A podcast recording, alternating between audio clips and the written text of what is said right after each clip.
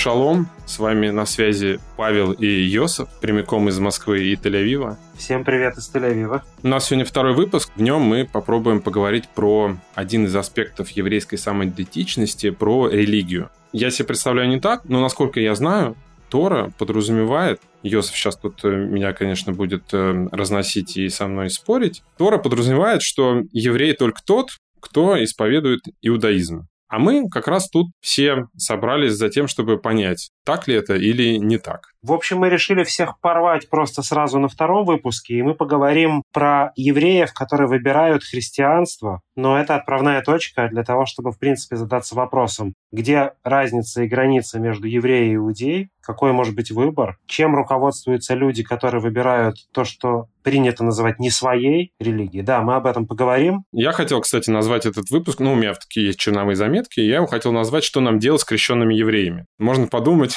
это как-то касается меня, нет. Но почему мы решили про это поговорить? Потому что, во-первых, у нас будет в гостях сегодня Ленор Горалик, и это будет интересный разговор как раз тоже касаемый христианства. А второе, я хоть и не верующий, но мне все время кажется, что когда евреи принимают другую веру, отличную от иудаизма, они как будто, ну, предают, что ли, то самое еврейство. Хотя, повторюсь, я не иудей, я не христианин, я не верю. Но мне все время кажется, когда я вижу, вот знаю, что это, например, это человек еврей, и он прям выкладывает в Инстаграм кучу фотографий из православных храмов. Вот он здесь держит свечку, вот он здесь отмечает Пасху, вот он здесь постится. Мне в этот момент немножко за него как бы неудобно. Хотя я понимаю, что, конечно же, это мои абсолютно проблемы. И мне кажется, что в этот момент он как будто становится чуть-чуть хуже евреем. Это такая вот странная позиция, поэтому, Йозеф, что ты по этому поводу вообще думаешь? Я сначала хочу прокомментировать то, что ты сказал, что нам делать с крещенными евреями. Да, давайте их обратим обратно, да? Ну, на самом деле, это, это самый простой вопрос в мире. Ты ничего не можешь с ними делать, кроме как любить их, принимать их такими, какие они есть, потому что они нас с тобой не спрашивали. И, как говорил основатель хасидизма Балшемтов, а он дружил с грешниками, ну, в смысле, он э, не дистанцировался от людей, которые неправедные, его спрашивали, а как ты можешь? В этот момент не предаешь Бога и Тору нашу? А он отвечал, если Богу хорошо с этим грешником в этом мире, то мне тоже. Действительно, евреи и иудеи – это очень близкие понятия сразу в нескольких ракурсах. Во-первых, распространенная тема в иврите еврей и иудей – это одно и то же слово «иуди». Это и так, и не так, потому что в иврите есть довольно широкий синонимический ряд слову «еврей». Даже само по себе слово «еврей» на русском языке – это русификация слова «иври» на иврите. Легко услышать сходство. Иври – это так назывался Авраам после того, как пришел на территорию, которая в будущем станет землей Израиля. Он перешел через Иордан. Эвер – это перейти он перешел через Иордан, и он стал Иври, трансиорданским. Весь мир на одном берегу реки, он на другом. Интересно, что евреи впервые столкнулись вот с этим вопросом практически сразу после исхода из Египта, когда это прямо описывается в Торе ситуации, и это отправная точка, кстати, для вопроса, кто еврей, в смысле, если не все родители евреи, потому что этот вопрос тоже встал. На каком-то этапе евреями были те, кто потомки Авраама. Причем потомки Авраама, идущие путем Авраама. Два необходимых условия. Потом евреями были, наверное, те, кто вышли из Египта. Хотя из Египта вышли не только евреи этнические, не только потомки Авраама. И Тора тоже об этом пишет. Но кто есть еврей, там, оба родителя, мама или папа, или человек, исповедующий эту религию, или еще какие-то другие критерии, это как бы было непроясненным, пока не возникла одна драка. Подрались два человека, так сложилось, что у одного оба родителя были евреи, а у другого мама еврейка, папа египтянин, они не знали вообще, что с этим делать. И вот здесь, с этой драки, начался вопрос, кто такой еврей. Я думаю, что, в принципе, те люди, которые сегодня называют себя евреями, сегодня имею в виду сейчас, вне зависимости от того, это люди этнические евреи или этнически не евреи, просто считают себя евреями, это в массе своей потомки тех людей, которые на протяжении более трех тысяч лет им было принципиально быть иудеями, потому что все остальные не выживали, все остальные ассимилировались, переставали быть евреями. Поэтому оторвать еврейство как нацию, как этнос от иудаизма, это исторически еще не совсем правильно, если еврей означает что-то больше, чем я здесь и сейчас, если мы опираемся на трехтысячелетний опыт. Но, возвращаясь к твоему вопросу, иудаизм однозначно говорит, сколько бы еврей ни грешил, он не перестает быть евреем, потому что первично то, что человек есть, он живет, он является, что ли, подданным Торы, а вторично – это что он делает со своей жизнью. Вот ты можешь стать кем угодно, но ты не перестанешь быть самим собой. Как говорил Форест Гамп, когда его спрашивали, а кем ты хочешь стать, когда ты вырастешь, невозможно перестать быть евреем, это неотменяемая история, потому что договор, который евреи заключили с Богом по выходу из Египта, он не подразумевает расторжение. Но ты же все равно должен соответствовать неким условиям, чтобы сначала тебя назвали евреем, а потом тебе сказали делать с этим, что хочешь. А если ты изначально не считаешься евреем, но ты себя так само идентифицируешь, тут не возникает никаких противоречий. Противоречий не возникают вообще, пока ты не запрашиваешь подтверждение своей самоидентификации от других людей. Мы живем в эпоху постмодерна, новая искренность или метамодернизм, и нам сегодня очень комфортно с фразой «я имею право считать себя тем, кем я хочу», не оглядываясь на других людей и не спрашивая, что вы обо мне думаете. И поэтому действительно, хочешь считать себя евреем, считай себя евреем. Хочешь чукчей, хочешь считать себя кошкой, тоже пожалуйста. У тебя конфликт возникнет тогда, когда ты придешь ко мне и скажешь, ты должен считать меня кошкой, потому что я считаю себя кошкой. А я тебе скажу, а я не обязан разделять твою самоидентификацию и подтверждать. Вот здесь мы приходим к вопросу конфликта. Но если уже ты каким-то образом стал евреем с позиции Торы, еврейской традиции, и на этом основании ты запрашиваешь принятие тебя как еврея, тебя не могут не принять. Это система Ниппель, ты не можешь перестать. Родился ты евреем или сделал ты гиюр, ты не можешь перестать быть евреем, что бы ты ни делал.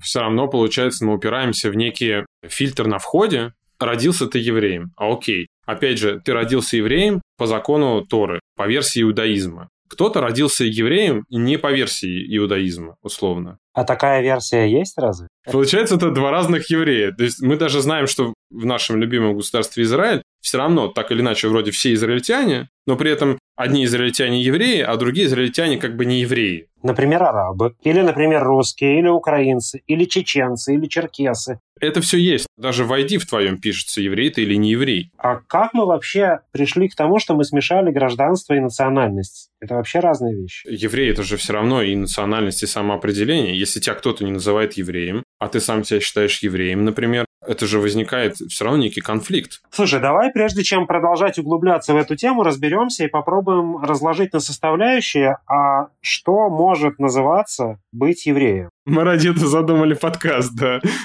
Напомню тебе даже. Давай я попробую накидать какие-то идеи, а ты скажешь, что ты об этом думаешь. Ну, давай. Мне кажется, что еврей как явление, еврей как понятие, еврей как самоидентификация может э, состоять из нескольких ракурсов или несколько лепестков можно разложить эту историю. Еврей – это религиозная грань в этом вопросе. Какую религию я исповедую, и еврей в этом плане тот, кто исповедует иудаизм. Еврей – это, безусловно, исторический фактор, и в этом плане еврей – потомок тех людей, которые в истории были евреями, которые переживали эти события, будь то грустные, как Холокост, или великолепные, как Ренессанс эпохи царя Соломона. При этом они могут быть не быть галахическими евреями. Если мы говорим с точки зрения истории, то это, так сказать, исторические евреи. А с точки зрения религии – галахические евреи. Еврейство – это может быть семья, церемонии, нормы семьи, ну, например, это может быть мы опаздываем, или мы не опаздываем, или мы едим такое, семейные нормативы, или мы собираем большой стол, мы любим, когда большая семья и много родственников, все собрались, или наоборот. Мы хотим тет-а-тет, романтик и так далее. Я думаю, что в этом есть еще фактор присоединиться к какому-то бренду. Например,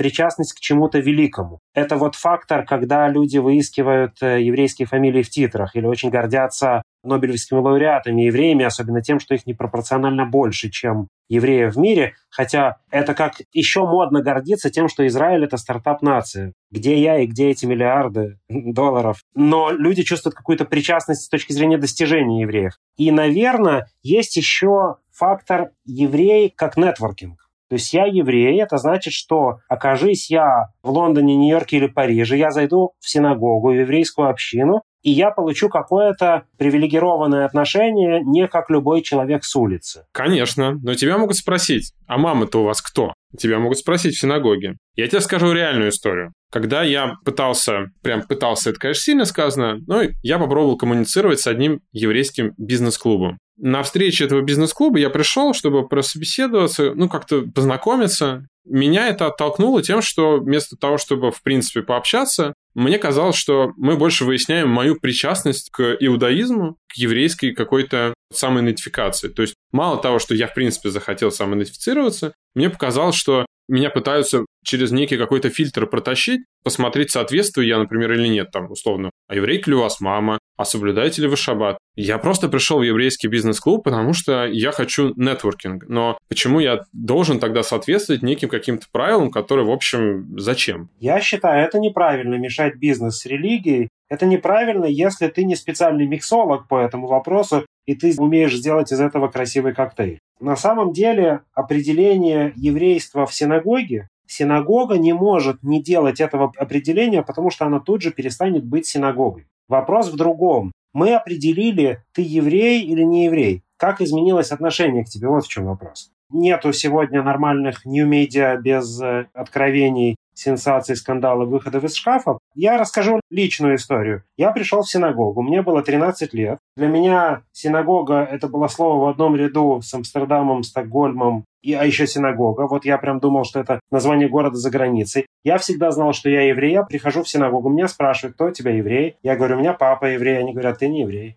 Меня это смутило, особенно в подростковом возрасте, это тяжело, когда тебя вот так обозначили не в стае. В моем случае я просто пошел, сделал гиюр, и вопрос закрыт. Вижу цель, не вижу препятствий. Кто-то оскорбится, а кто-то скажет, как говорил Мовчан, а мне пофиг, кем вы меня считаете, это ваши проблемы. Если вы считаете меня не своим, может быть, это вы не свои теперь. Тут получается, что тебе не пофиг стало. Ты все равно, ты пошел, сделал гиюр, тебя все равно это задело. Во-первых, мне так хорошо было в этой Тории, в этой еврейской традиции, что для меня все остальное было не принципиальным. А зачем тогда было делать гиюр, если тебе было и так хорошо? Потому что если ты аллахически не еврей, ты можешь быть наблюдателем этой истории, но не можешь быть участником это клуб с определенными правилами. Вот и пошла ваша сегрегация. Сегрегация – это часть природы и мироустройства, так же, как вера – это функция организма. Нету неверующих людей. Ты просто, может быть, не веришь в Бога или в Бога в версии иудаизма, но, может быть, ты веришь э, в компанию Mercedes, что у них хорошие автомобили, или в свой ум, ну, во что угодно. А сегрегация – это натуральная история. Я мужчина, кто-то женщина, я лысый, а кто-то волосатый. Мы отличаемся. Когда мы фиксируем отличия или, исходя из отличий, разделяем людей, это нормально. Плохо это когда у меня отличие X, а я привязываю Y. Я говорю, ты женщина, значит, ты глупее мужчины, например. Вот это плохо. А когда ты женщина, я мужчина, у нас разная физиология, нужно быть неадекватным, чтобы сказать иначе. Для меня вопроса не было вообще.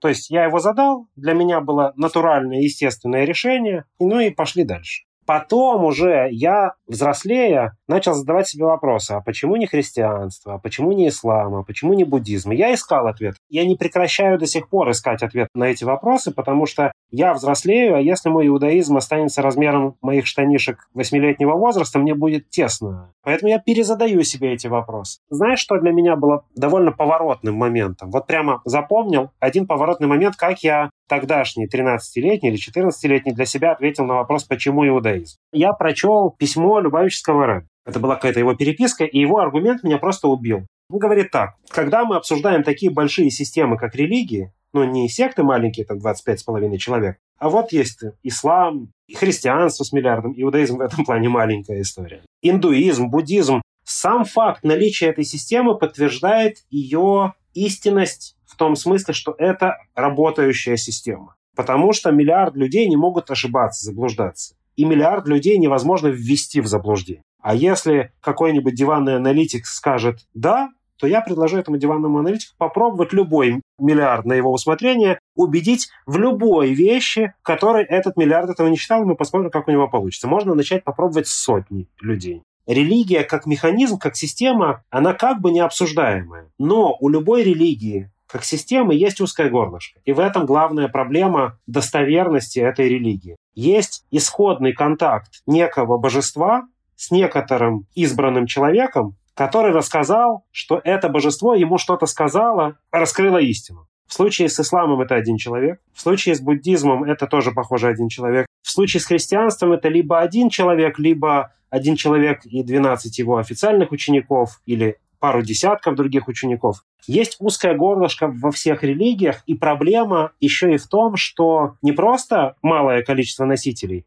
этим носителям выгодно, чтобы их свидетельство о том, что так было, оказалось правдой. Этой системе подчиняется любая религия и, наверное, даже любая идеология модернистского склада. Вот есть Энгельс, Маркс, Ленин. Вот это какие-то идеологи, которые не диверсифицированная идеология, а вот такая, там, где есть лидер один. Вот этот лидер, он что-то знает, он какой-то харизматичный. А в иудаизме, что смешно, не так. Смешно и прекрасно. В иудаизме тоже правда. Есть Моисей, через которого все. Но Моисей не является основой иудаизма. А основой иудаизма является общение у горы Синай евреев, вышедших из Египта, в прямом контакте не через Моисея. И там 600 тысяч только взрослых мужчин старше 20 лет. Женщин, если было такое же соотношение, как сейчас, было немножко больше. Даже если не считать детей, это уже миллион свидетелей. В иудаизме нету этого узкого горлышка.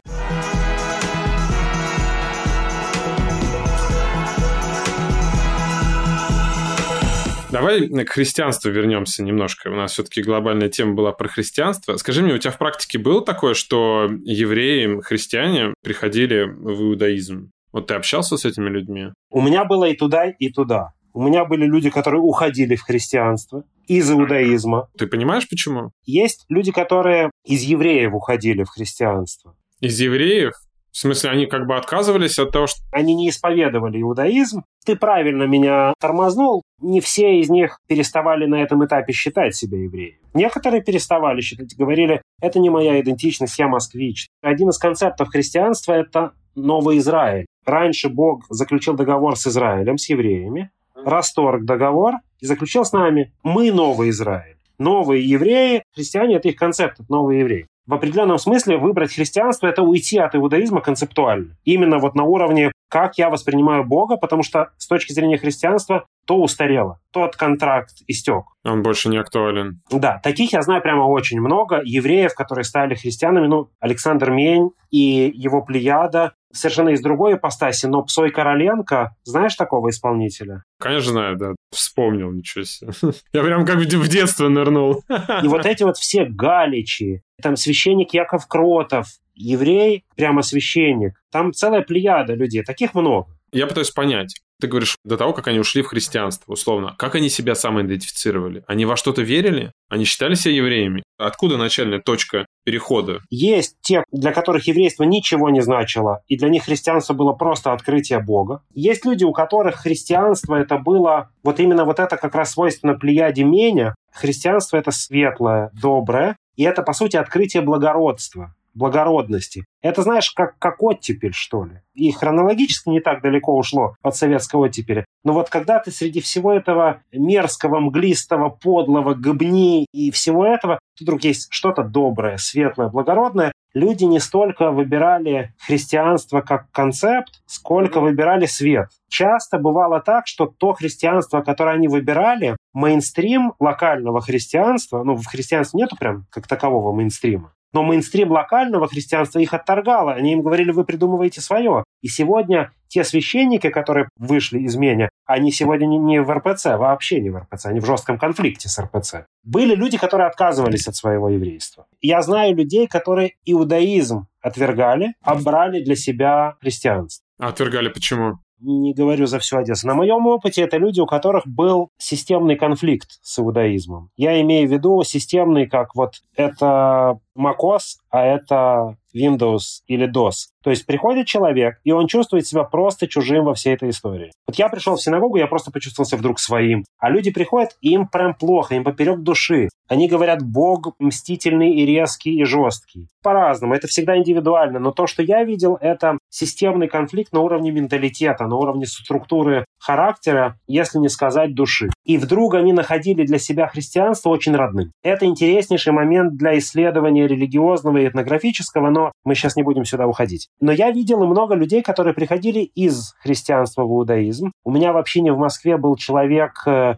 который в прошлом был пастором, этнический еврей. Человек был священником, пастором. Вот это, кстати, классическая история. На каком-то этапе, обучая других людей, у него начинает развиваться ощущение «я вру». Сначала возникают какие-то нестыковки. Эти нестыковки внутри растут. Я бы не хотел, конечно, высказывать оценочные суждения о другой религии, особенно в ней глубоко не разбираясь. Христианство — это, в моем понимании, в большей мере религия веры и чувства, чем религия структурной разумности, если мы не говорим про иезуитов, в хорошем смысле этого слова, очень ученые люди. Но если мы говорим про российское христианство в массе своей, это часто не эта вот структурно-интеллектуально простроенная история человек начинает находить нестыковки. Ну вот христианство же говорит Новый Завет, он читает Библию, ну в смысле Тору, а там нигде не написано, что этот завет может быть расторгнут. Наоборот, написано, что договор нерасторжим, и как бы еврей не грешил, он не перестает быть евреем в глазах Бога, и тогда возникает вопрос, а чему я учу людей? Дальше человек начинает задавать вопросы. У тех, кто больше разбирается, его по рукам бьют. Вопросы задаешь плохо. Неправильный вопрос задаешь. Сомневаться в вере неправильно. Это увеличивает резонанс внутри человека. И на каком-то этапе человек уже больше не может жить с этим конфликтом, и он уходит. Как ты думаешь, евреи, христиане, для тебя евреи? И еврей, который христианин? Конечно. Мне кажется, что одна из прелестей иудаизма – это то, что как бы далеко тебя не занесло, ты всегда свой, тебе есть куда вернуться. Это прямо кайфы и круто. Ну, а если не надо возвращаться, ну, если просто существовать рядом, ок? Если ты еврей, система Ниппель, ты всегда еврей. Для евреев ты всегда еврей. Для Бога, в нашем понимании, ты всегда еврей. Ты никогда не чужой, ты блудный сын или блудная дочь. Мне кажется, в этом, честно говоря, тоже какое-то, знаешь, снисходительное отношение к блудному сыну, насколько мне кажется, немного высокомерное все равно так или иначе отношение. Ну, вот у нас есть тут небольшой блудный сын, ну, будем надеяться, что он вернется, у нас к нему немного высокомерное отношение. Здесь есть некая даже иджизм определенный, именно сын, не брат, не отец, да. Соглашусь. Отмотаем назад. Этот человек ведет себя неправильно, но он наш. Он может себя вести неправильно по-разному, потому что ему там вкусно, потому что он бунтарь, потому что он считает, что мы неправы. Может быть, он не в состоянии подключиться к этой теме. Это может быть по-разному, но он всегда наш, всегда свой. Ну окей.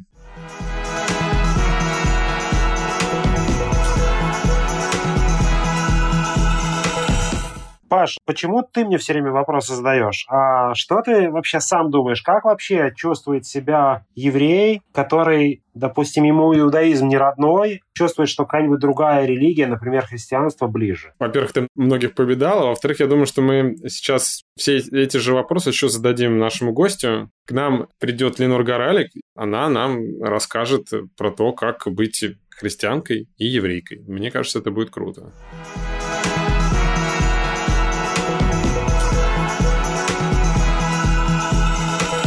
Сегодня с нами Ленор Горалик. Она писательница. Она себя так не представляет, но, по-моему, она создательница. Она создала не только «Зайца ПЦ», но она создала целый город, и еще иногда у меня возникает ощущение, что она создала целую религию. Ей было, видимо, тесно в каких-то канонах, и поэтому в Тухачевске есть своя религия со своими храмами и своими ритуалами. Ленор, приветствую. Круто, что согласились прийти к нам и пообщаться в этом подкасте. Добрый день, мне очень приятно здесь быть. Спасибо, что вы меня позвали. Привет, привет. Прям про религию это правда? Нет, у меня есть вымышленный город Тухачевск, и в нем в 80-е годы, в середине 80-х, были люди, которые называли себя в шутку бумажная церковь города Тухачевска. На самом деле они были самые, хотела сказать, самые обычные христиане, но они, конечно, были не обычные христиане, но они были христиане. Это долгая история, я не знаю, сколько надо ее рассказывать, но по большому счету они просто были христиане. Ленора, вы еврейка, вы считаете себя еврейкой,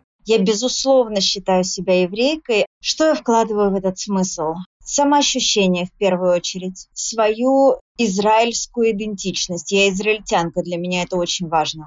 Я не причисляю себя к последователям иудаизма, я христианка, но мой интерес ко всему, что связано с еврейством, и, конечно, для меня еврейство – это связь с моей семьей. В узком смысле папа, мама, бабушка, дедушка или в смысле род?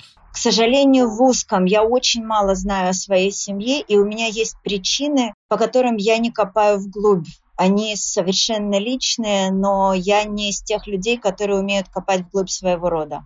Ленора, а получается, что вы разделяете вот эти понятия. То есть я сейчас услышал примерно три определения. То есть иудаизм, еврейка и израильтянка. Получается, совершенно три разных, да, для вас понятия? Я думаю, что это потому, что я очень необразованный человек. Поверьте мне, я человек нахватанный, но необразованный. Я думаю, что я их разделяю, потому что у меня не хватает инструментария их связать. Я понимаю, что они связаны, но у меня не хватает охвата, чтобы это осознать. Вот когда мы договаривались о поговорить, Ленор сказала мне, что она христианка, и не в смысле когда-то крещенная, а реально... Вообще не крещенная еще и не крещенная. Походу, свою религию выдумываете. Но... Мне, я говорю, мне кажется, нам будет сложно сейчас распутать этот клубок. У меня мозг взорвался, потому что Ленор — это пример еврейки, израильтянки, не знаю, в какой последовательности, к слову. Сначала на первом месте израильтянка? Черт его знает. Нет, наверное, на первом месте еврейка потому что я осознала себя еврейкой гораздо раньше, чем израильтянкой. Мы же уехали в Израиль, мне было 14 лет. Я думаю, что в первую очередь еврейка.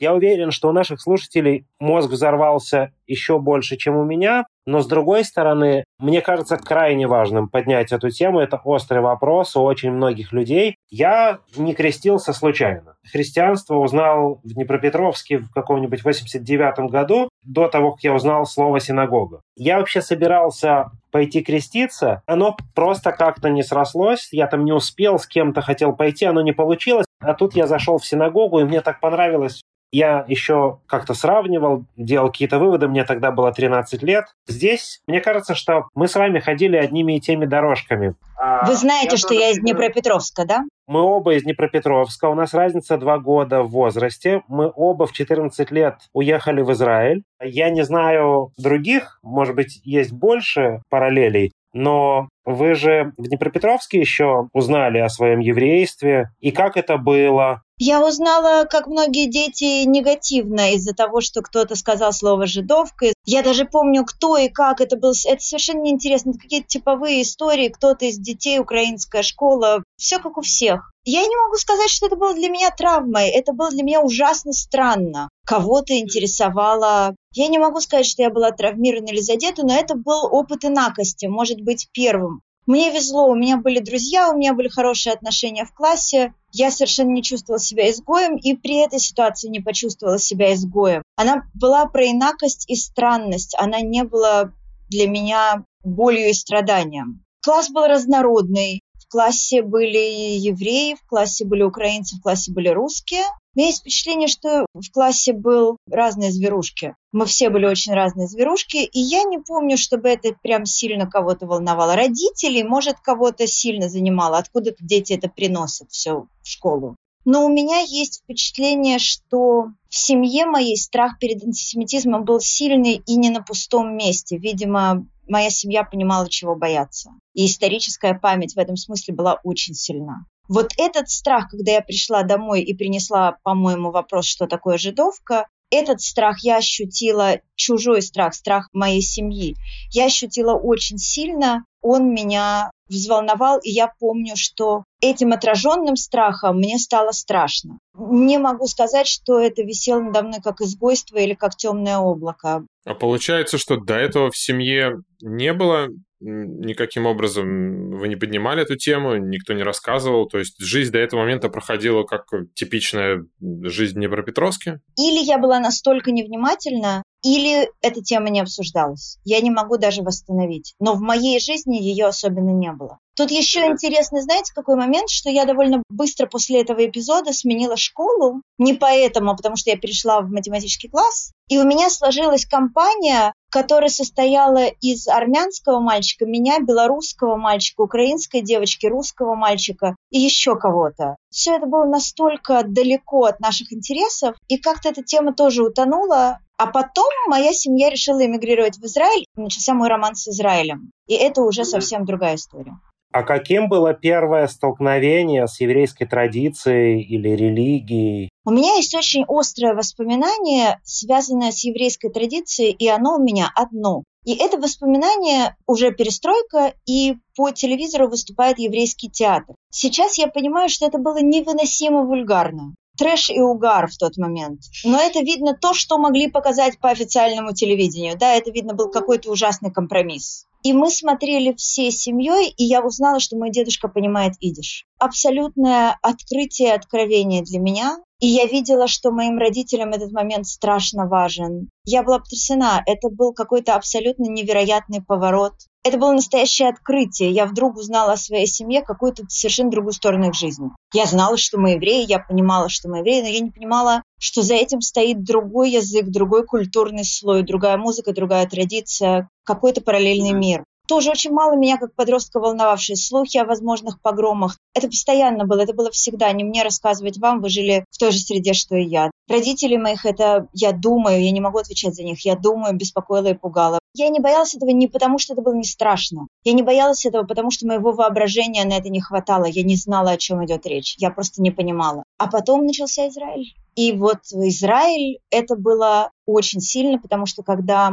мы приехали в конце 89 -го года, невероятно много делал Израиль для того, чтобы в совершенно прекрасных терминах прекрасным образом показывать мне, подростку, нам, подросткам, тогда же приезжало очень много, это же было начало Большой Ли, что такое история культуры Израиля. Нас возили по стране, нам рассказывали, нам показывали я испытываю такую громадную благодарность к этим людям. При каждой возможности об этом говорю, я говорю здесь, которую мне трудно выразить в несколько слов. Это было моей дверью в понимание не только в какую страну я приехала, а к какой культуре я не имею права говорить «я принадлежу», но к какой культуре эта страна принадлежит. Выбор христианства содержал ли некое противоречие еврейка, выбор христианства, или такого не было? а я его не выбирала. Расскажите, как это было? Я знаю еще трех человек, которые таким способом пришли к христианству.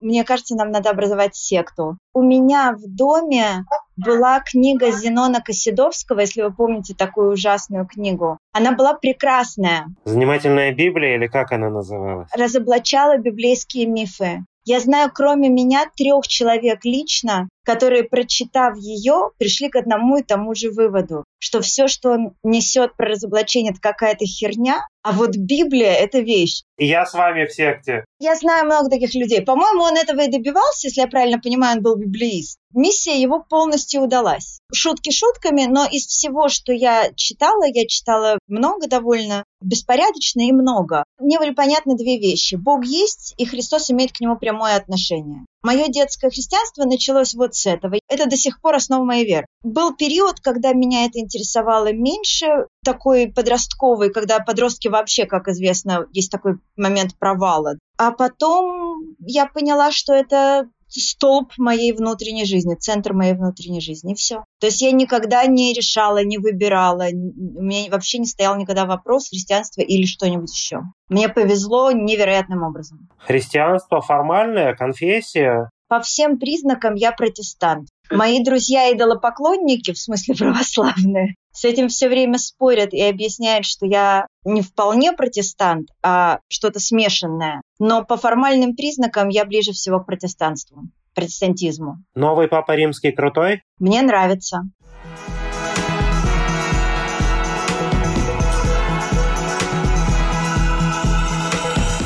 Получается, Ленор, вы в Израиль приехали уже вот э, христианкой. Ну вот это период, когда меня это все волновало меньше, но если бы меня спросили, я бы, конечно, сказала, что ближе всего я, наверное, к христианству. Но я думаю, что меньше всего вопросы веры волновали меня где-то между 13 и 18. А потом как раз лет в 18, я не буду о нем рассказывать, у меня был сильный религиозный опыт, и я поняла, что вот это со мной навсегда уже. В Израиле? Да, да, конечно, в Израиле. Я как раз э, подвожу к тому, что интересно, что да, вы приехали в Израиль в каком-то возрасте, а получается, что укрепились в вере и самоидентифицировались через веру именно в Израиле, где, ну, по идее, должно было бы случиться все то же самое, только с иудаизмом, ну, как мне кажется. Мне повезло оказаться христианкой без выбора. Там, где люди испытывают острые муки и тяжелые сомнения, мне как-то повезло знать, кто я. Большое счастье. Так сложилось. Мой равинский опыт подсказывает мне, что и довольно часто порой сегодня русскоязычные евреи, они значительно более христианские, чем иудейские в плане знаний, в плане мистического опыта, какого-то переживаний, какого-то еврейского образования, по крайней мере, на этапе, когда я взрослел, не было от слова совсем, а христианство было повсюду, даже когда мы не осознавали этого. И даже сегодня, иногда копаясь в себе, тут недавно мы с одним моим старшим товарищем, раввином, в синагоге обсуждали обсуждаем, обсуждаем, и вдруг вылавливаем в себе некий баг, какое-то неправильное понимание слов молитвы, которое и я, и он понимали неправильно. Начинаем раскапывать, как такое может быть, ха-ха, уже 30 лет молимся, а вот тут строчку понимали неправильно, и обнаруживаем, более того, это христианский штамм, а не иудейский. То есть мы понимали по наитию, по-христиански, а не иудейское представление о Боге. Русская культура. Ну, ее правда много. Ты очень много делаешь для еврейской культуры. Как ты пытаешься найти этот водораздел между отделением культуры как еврейской культуры и от религии, и от христианства, и от иудаизма, потому что, ну, по идее, еврейская культура очень тесно переплетена с иудаизмом. И, по идее, у тебя в этом месте должен возникать какой-то, как мне кажется, сложный выбор. Поскольку у нас идет круто открытый разговор, то я хочу прям максимально заострить, не боясь обидеть собеседников, Ладно, в Днепропетровске человек находит для себя в каком-то виде Бога, в каком-то виде религию, и это подростковый возраст, и это такая наивность в самом чистом и лучшем смысле этого слова, даже когда эта наивность помрачена какими-то соображениями и аргументами, это на самом деле так душа очень чисто светит наружу. Но в Израиле вы не могли не столкнуться с тем, что, по крайней мере, раньше, а в некоторых семьях и по сей день, если еврей крестится или принимает другую религию, по нему справляют траур как по умершему. Вы не могли не узнать о том, что евреи погибали порой, были готовы идти на смерть, только бы не отказаться от иудаизма. И я возвращаюсь Пашиному вопросу, а нет ли противоречия? Не чувствуете ли, не мешает ли? А если да, то что отвечаете? Я не чувствую противоречия совсем, даже этического противоречия. Хотя каждый раз, когда всплывает тема моего христианства публично, не дай бог, я, естественно, получаю много разной информации о себе. Но убей бог, не чувствую, не могу объяснить. Мне кажется, что единственная задача, которая у человека есть в жизни, это даже не быть хорошим человеком, потому что не, невозможно быть хорошим человеком, но можно пытаться быть хорошим человеком. Я пытаюсь изо всех сил, у меня не получается, но я пытаюсь изо всех сил быть хорошим человеком. Мне кажется, ничто не помогает мне ориентироваться в этих попытках так, как помогает моя, может быть, неправильно понятая, но какая-то вера. В этом смысле пытаться представить себе, что кого-то она не устраивает, очень трудно. Она может не устраивать людей по тысячам причин, от личных до религиозных. Я не могу соотнести это с собой я чувствую, что это такая самая искренняя и правильная вещь во мне. Я не могу понять, как ей может быть дело до чего-нибудь еще. Не могу соотнести с собой. У меня есть двое близких друзей, один священник, один раввин. Мы много общались с обоими на эту тему, и в том числе на тему этноса и религии. И не договорились, наверное, да? Друг друга поняли, мне кажется. В какой-то момент мой лучший друг, мой самый близкий друг Александр Гаврилов, такой потрясающий совершенно человек, мы с ним договорились до того, что мы мечтаем сделать Седер Песах для наших друзей христиан. Во-первых, это красиво. Во-вторых, очень хочется. А в-третьих, мы договорились до того, что все, чего хотел наш мальчик от евреев, это соблюдайте свою конституцию. Вот мы очень хотим с нашими друзьями-христианами поговорить про это сближение, как это все оказывается важно и близко между нами. Я чувствую не водораздел, а близость между этими двумя я даже не могу произнести слово религиями, потому что слово религия дико разобщающее. Опять же, я думаю, что это потому, что я очень необразованный человек. И это в кои-то веке это хорошо а наоборот, вы не чувствуете ли противоречия, исходящего из христианства, которое, по сути, противопоставляет себя иудаизму и евреям, на том этапе же нет разделения евреи и иудеи. Новый Израиль, а не тот Израиль. Новый Завет, а не тот Завет. Как вы себе отвечаете на этот вопрос? Это какое-то не мое христианство. Я с ним делал не... Я, я в эту Америку я не хожу.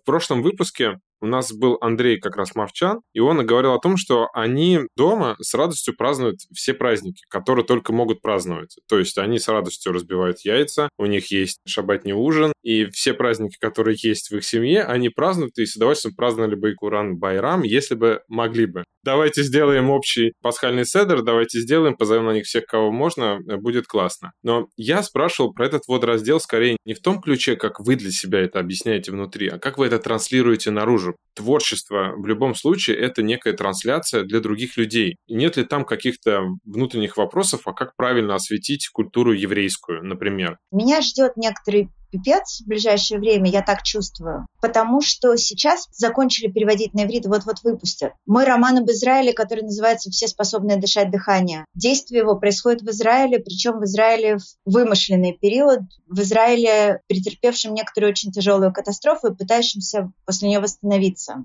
Если хоть одна собака заметит выход этого романа, мне придется его обсуждать. Там есть э, христиане, там есть э, адвентисты седьмого дня, там есть свидетели Иеговы, и там, естественно, есть иудеи, верующие иудеи, там есть атеисты, и там есть абсолютно кто угодно. И мне придется об этом говорить, и мне придется, естественно, говорить о своем христианстве. И вот как это будет, я думаю, что это будет непростая история. Вот там-то мы и посмотрим, но вы уже сейчас вышли из шкафа? Или вы ожидаете от ивритоязычной аудитории большего взрыва? Я не знаю. У меня нет этого опыта. По крайней мере, роман не звучит как-то что-то супер фантастическое из этого описания. Но ну, я не знаю что-то адвентистов седьмого дня, но все остальные вроде в Израиле присутствуют. А что ты докопался до адвентистов? Нет, подождите, они хорошенькие. Я не говорю, что они плохие. Я не знаю, есть ли они в Израиле. Вот, я про это. А про вот это вот праздновать все праздники. Вы как к этому относитесь? И не кажется ли вам, что это я надела все красивое сразу?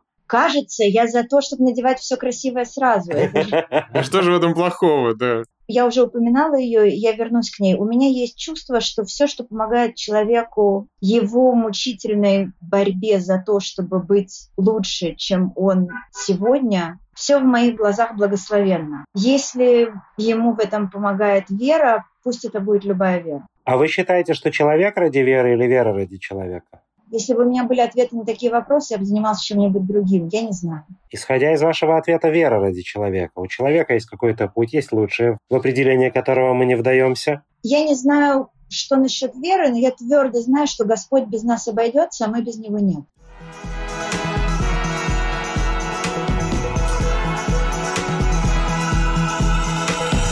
Давайте переходить к Блицу. Ленор, э, мы задаем по очереди по вопросу. Короткий вопрос, короткий ответ. Ленор, если бы был выбор становиться еврейкой или не становиться, выбрали ли бы быть еврейкой? Да. Если бы была возможность расположить Израиль где-то в другом месте, то в каком? Канада. А еврейская или любая национальная религиозная самоидентификация – это высокомерие, остальные ниже? Нет.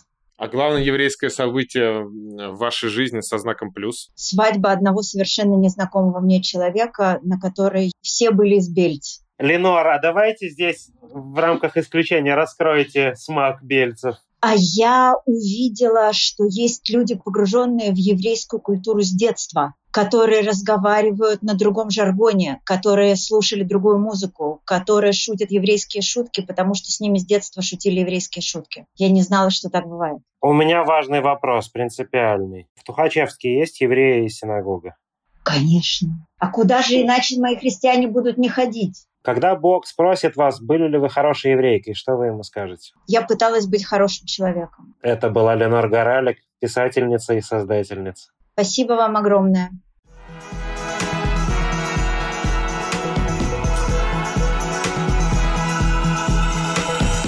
Ну что, Йосиф, как тебе, Ленор? Как разговор с ней? Она прикольная, классная, да? Она очень светлая. Даже когда она говорит что-то, с чем ты в корне не согласен, крайне сложно перестать улыбаться так приятно от этого разговора. И невозможно поспорить, да? Бесполезно. Поспорь с лучами света. Я вспоминаю, вот э, в Торе написано, что когда он создал Адама, то есть прообраза всех людей, он создал его по образу и подобию своему, и все спрашивают, а в чем образ подобия, что у Бога там пять пальцев, волосы на бороде, ну, хочется понять, в чем. Конечно, говорят, что речь идет не о теле, о каких-то свойствах души или структуре души. И есть, как мы можем понять, с тех пор прошло более трех тысяч лет, евреи не сидели спокойно и умы бурлили. Есть миллион разных вариаций, что бы это значило. Миллион обоснованных. Тех, которые я художник, я так вижу, миллиарды, а миллион обоснованных, серьезных версий. Но одна такая полушуточная говорит подобие человека Богу в том, что у человека есть творческие способности. Человек немного творец. Человек может как Бог создавать миры.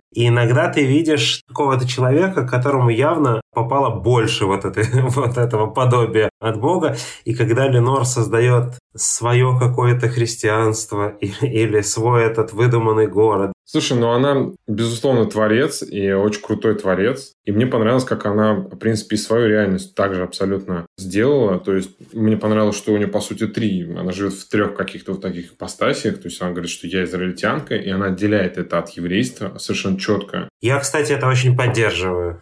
Мне, это, ну, мне эта идея тоже нравится, но многие же, и даже внутри Израиля есть эти дискуссии, да, что это, по идее, не должно отсоединяться. Но вот она, получается, говорит, что она израильтянка, она христианка и она еврейка. Выдуманная конструкция, ей в ней очень классно. И она полностью чувствует себя органично. И я понял, что правила есть, но вот когда их нет, ты можешь их сам придумать. И если тебе эти правила нравятся, то все классно. То вот здесь и наступает гармония. И она, как творец, получается, живет в собственных правилах, в которых ей супер классно. Мне понравилось так, что, знаешь, а что так можно было? Ну вот можно, понимаешь, вот можно. Пофиг вообще на то, что думает. Я думаю, что это очень важное и ценное свойство, которое можно... Я, естественно, не согласен, не могу согласиться. Мне прям вот это словосочетание евреи и христианство, они у меня просто не усаживаются на кончике языка даже. Но вместе с этим это полезное свойство, которое можно отдельно сепарировать и перенести в любую историю. Вот когда ты